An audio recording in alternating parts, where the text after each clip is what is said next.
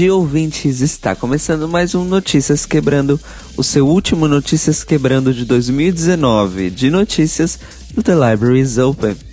Eu sou o Cairo e a gente vai começar com uma notícia internacional muito interessante.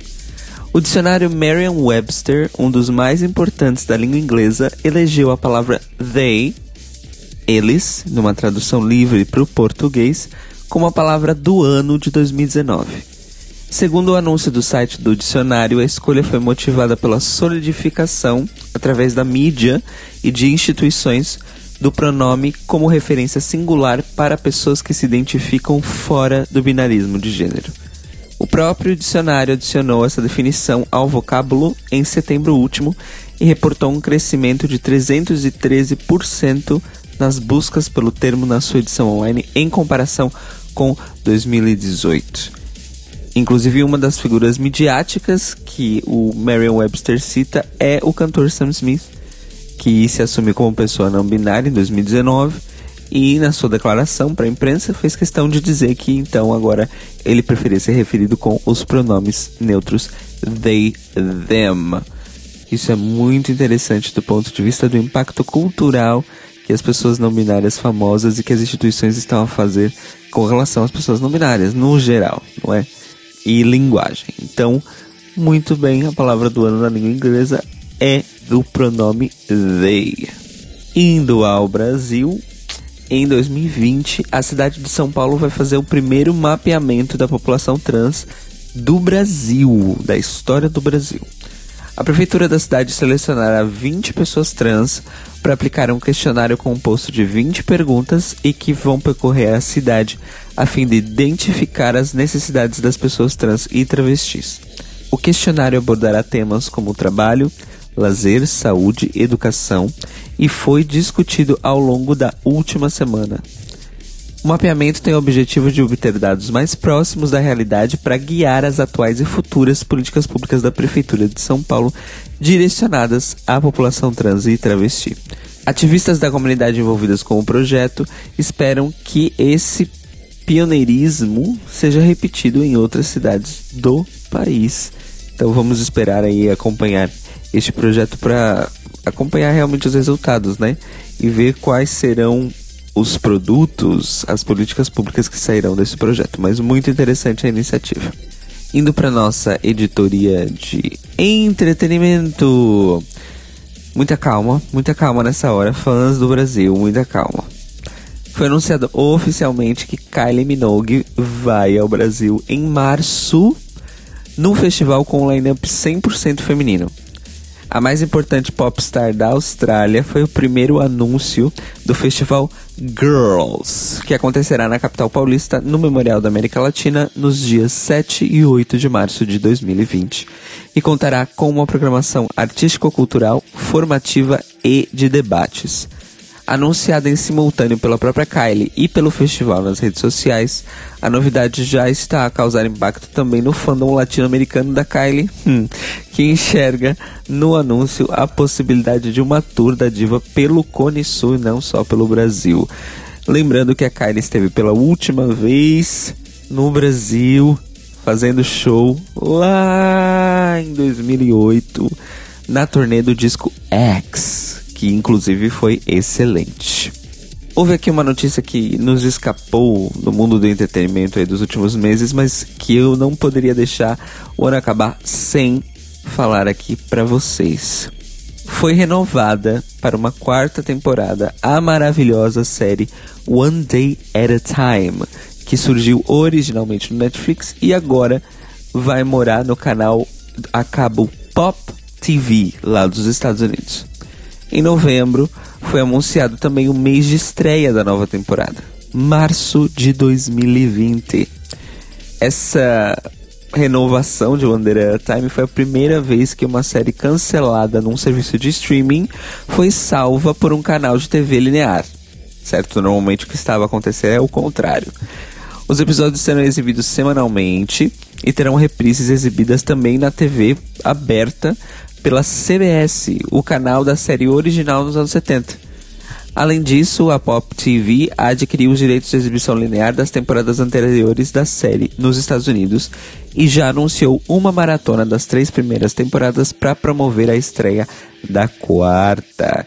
Então, o binge watching de One Day at a Time acabou, amores. Vamos acompanhar semana a semana a partir de março do ano que vem. Estou bem ansioso porque eu gosto muito dessa série.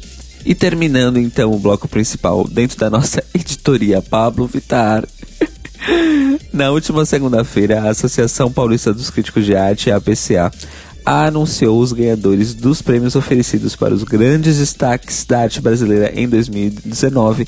Eles fazem isso todo ano, há 40 anos ou mais. É o troféu APCA, não é? E entre os vencedores do ano está nossa querida Pablito Vitara. Como? Vocês me perguntam. Muito simples e de uma maneira muito surpreendente também.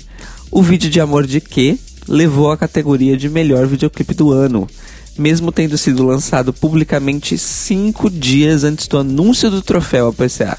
Vale lembrar que esse é o segundo prêmio APCA da Pablo. Em 2017, ela venceu como revelação musical daquele ano na premiação da PCA. Então, parabéns aí pra Pablito, que tá prêmio atrás de prêmio atrás de prêmio e eu acho pouco. Eu acho que tem que mandar mais mesmo. Indo agora para o Manicômio Brasil S.A. Ainda bem que é o último do ano, né, amores? A Netflix e o Porta dos Fundos estão supostamente na boca do povo por causa do especial de Natal, A Primeira Tentação de Cristo. A comédia faz uma alegoria sobre a deturpação dos valores ditos cristãos, utilizando como ponto de partida o retorno de Jesus do deserto e apresentando o protagonista como um personagem gay. Foi o suficiente para gerar rebuliço entre a vanguarda do atraso nas esferas de poder do país. Declarações contra de deputados evangélicos, de Eduardo Bolsonaro, de líderes religiosos neopentecostais, etc. Mas na semana passada, o caso escalou a um novo patamar. Por mais que menos de 10% da população brasileira tenha acesso ao serviço de streaming, o Netflix, o deputado Otônio de Paula, do PSC, claro, do Rio de Janeiro, endereçou um ofício à Procuradoria-Geral da República pedindo a proibição da veiculação do especial. No texto, o deputado defende que o filme tem conteúdo ilegal e viola o artigo 208 do Código Penal, que aponta como crime o ato de, abre aspas, escarnecer de alguém publicamente por motivo de crença ou função religiosa e vilipendiar publicamente o ato ou objeto de culto religioso. Fecha aspas. Segundo uma declaração do deputado sobre o caso, abre aspas, a fé cristã foi ultrajada pelo Porta dos Fundos e Netflix em um nível jamais imaginável. O recurso da TV a cabo e a dinâmica do canal Netflix ampliam a propagação do escárnio criminoso. Fecha aspas. Eu gostaria de saber onde é que estava essa indignação toda quando a Igreja Universal, através da Rede Record, repetidas vezes, de fato, escarneceu a fé dos outros, mais especificamente as fés das religiões afro-brasileiras.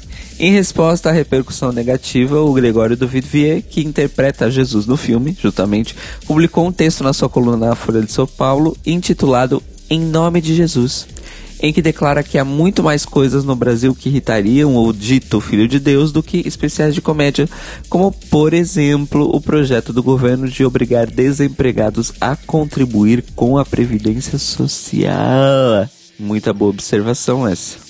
Enfim, e ao fim e ao cabo, desde o lançamento do especial e o começo das repercussões negativas, o canal do Porta dos Fundos no YouTube tem voltado a crescer em audiência. Então fica a dica para esse Natal, queridos ouvintes. Dando seguimento a uma notícia que demos aqui há duas semanas atrás, em que anunciamos a nomeação do Sérgio Nascimento de Camargo como presidente da Fundação Palmares, que causou revolta devido ao histórico de declarações e associações neofascistas e conservadoras do mesmo, certo?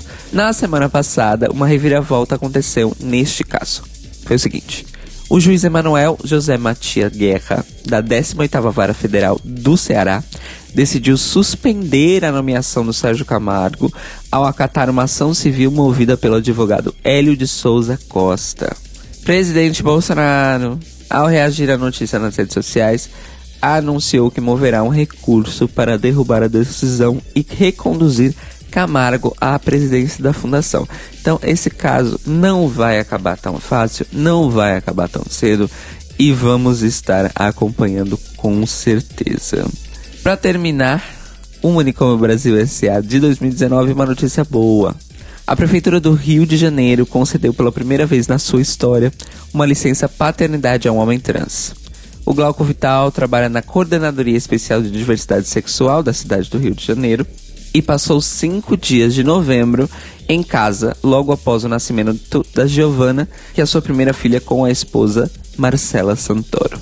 O Glauco declarou que, além de querer que seu caso sirva de exemplo para os setores público e privado, ele quer que sirva de precedente para que mais homens trans possam usufruir desse direito sem problemas nem dificuldades, como manda a lei. Eu continuo achando que cinco dias. Sente cinco dias. Cinco dias. Cinco dias é ridículo. Tempo de licença parental tinha que ser o mesmo para o pai, para a mãe ou para qualquer um dos envolvidos, duas mães, dois pais ou o que seja. De qualquer forma, parabéns aí pro Glauco. Esperamos realmente que mais casos como o dele surjam no futuro próximo, certo? E distante também, que é para continuar acontecendo. Vamos agora então para o Boletim Drag Race, o seu drop semanal de notícias sobre RuPaul's Drag Race Drag Queens e afins, com o anúncio da lista do Out 100 ou Out 100 que é a lista das 100 pessoas LGBT+, mais importantes do ano, segundo a revista Out, uma das mais antigas e importantes publicações queer dos Estados Unidos. De todas as drag queens presentes na lista, Pablo Vittar, ela mesma, é a única que não foi participante de RuPaul's Drag Race. Olha só. As Ru Girls da lista, no entanto, são a Miss Fame, a Sasha Velour, a Trixie Mattel, a Shangela e a Honey Mahogany, que especificamente foi incluída ao lado das ativistas trans Aria Said e Janetta Johnson, em reconhecimento pela criação do Distrito Cultural Transgênero de Compton em São Francisco, um projeto pioneiro no mundo. Na lista também figuram a Angélica Ross, o Jack Gucci, a Leguilme Maldonado, o Twig Pucci Garçon e o Steven Canals pelos seus trabalhos envolvendo a comunidade Ballroom e a série Pose, e Erika Malunguinho, pela culminância e continuidade da sua luta por direitos humanos como deputada estadual eleita em São Paulo. A Pablo e a Érica são as duas únicas brasileiras da lista. Então, o impacto Mores é real. É muito, muito real. E fiquei muito felizmente surpresa de ver Érica Malunguinho na lista. Achei babado. Merece. Reconhecimento merecido. Para terminar o Greg Race de 2019, talvez a notícia mais importante da semana, Mores, real oficial. A gente vai falar então sobre ninguém menos, ninguém mais do que o anjo Jasmine Masters, que acabou de ganhar o prêmio talvez mais significante do que uma coroa de Drag Race. Ela recebeu na sua casa um certificado, um troféu e um porta-retrato digital da gigante plataforma de GIFs, Giphy, por ter originado o GIF animado mais visto de 2019, que foi o Enau. Apesar de não ser possível mensurar quantas vezes um GIF é reproduzido, o grande momento da Jasmine na cultura da internet de 2019 foi acessado e ou utilizado através do GIF 419 milhões de vezes tanto diretamente no site do GIF quanto nos aplicativos em que a plataforma é integrada, incluindo aí os ultra populares iMessage dos dispositivos Apple e as mensagens diretas do Instagram. A Queen fez um vídeo de unboxing do kit da premiação que recebeu na, em sua casa e absolutamente fofa demais e se sentiu muito grata e surpreendida por um momento tão inusitado ter tido tanta repercussão. Então, parabéns aí pra nossa Queen que sempre tem algo a dizer. Mua! O Notícias Quebrando de hoje teve informações do dicionário Merriam-Webster, do Rede Brasil Atual, do Twitter oficial da Kylie Minogue, do TV Line, do Vagalume, do Observatório G, do UOL, do Universa e da revista Out. E a minha última indicação de 2019 é uma indicação um pouco inusitada. Eu tenho visto por aí muitas listas musicais de melhores discos do ano melhores discos internacionais do ano, principalmente de blogs brasileiros que fazem a divisão dos 50 melhores discos nacionais e 50 melhores discos internacionais. Muito bem. A minha indicação, meus queridos ouvintes, é que vocês leiam realmente listas. É sempre muito, muito interessante você perceber que discos e que música escapou assim do seu radar durante o ano. É muito legal de verdade. Mas eu gostaria que vocês começassem a atentar que nas listas internacionais dos blogs brasileiros que eu li até agora, basicamente impera a presença de música cantada em inglês vinda dos Estados Unidos e da Inglaterra, quando muito de países escandinavos, mas ainda assim cantada em inglês.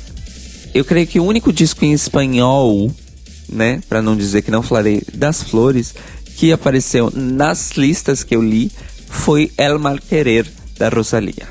Então assim, gente, a minha indicação pro final do ano de vocês e para 2020 é que vocês não se fechem num mundo musical ditado pela língua inglesa. Existem muito mais línguas para serem exploradas, existem muito mais músicas para serem exploradas do que aquilo que acontece no eixo Estados Unidos, Inglaterra, países nórdicos, tá certo?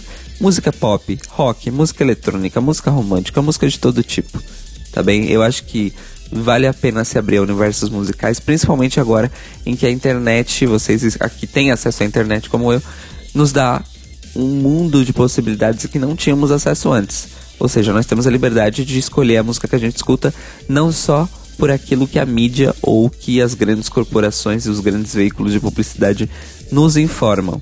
Então, vão além das listas de discos internacionais ditadas pela língua inglesa. Tá bem, amores? Essa é a minha indicação para vocês neste final de ano e para o ano que vem.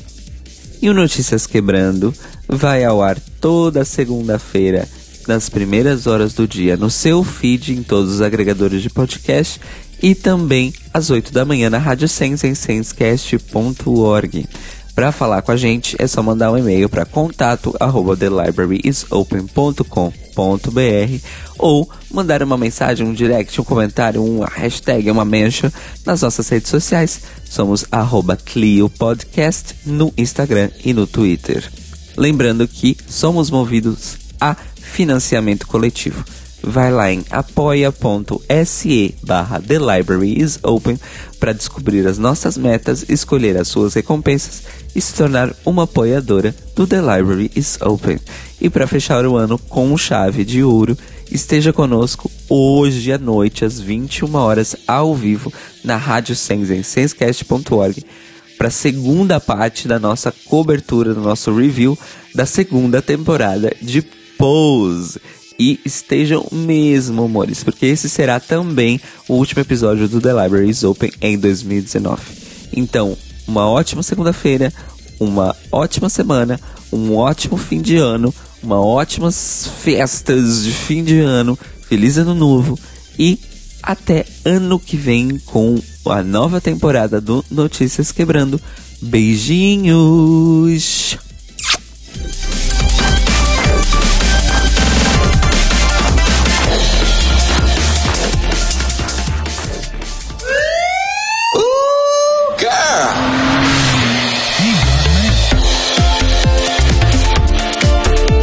Esses são os nossos queridos apoiadores que ajudam a fazer do Tlio um podcast cada vez melhor por meio da nossa campanha no Apoia-se.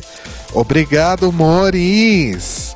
Rafa Bibi, Sam, Panza Lamotkova, Ivan Ribeiro, Tonho Esteves, Leandro Bacelar, Tiago Querentino, Fúvio Balsalobre, Sérgio Araújo, Thaís Alves, Fred Pavão, Lucas Romeiro, Gui Gonçalves, Mia Brandão, Jean Prado, Cleiton Cris Cris, Pandora, Maíra Bueno, Inês Barreto, Cacita Alves, Bia Souza, Valdir, Manuel Carneiro, Letícia Ferreira, Mário Bezerra, Vitor Vilaverde, Arthur Mois, Raboni Santos, Vini Souza, Edgar Torres, Malu Vieira, Inoue, Duda Zanini, Luiz West, Juliano Lopes, E se você quer ouvir o seu nome no final de todos os nossos episódios, vai lá em apoia.se barra The Open. Veja nossas metas, conheça as nossas recompensas e se torne um apoiador do The Libraries Open. Oh, crrr, oh, crrr. Oh, crrr.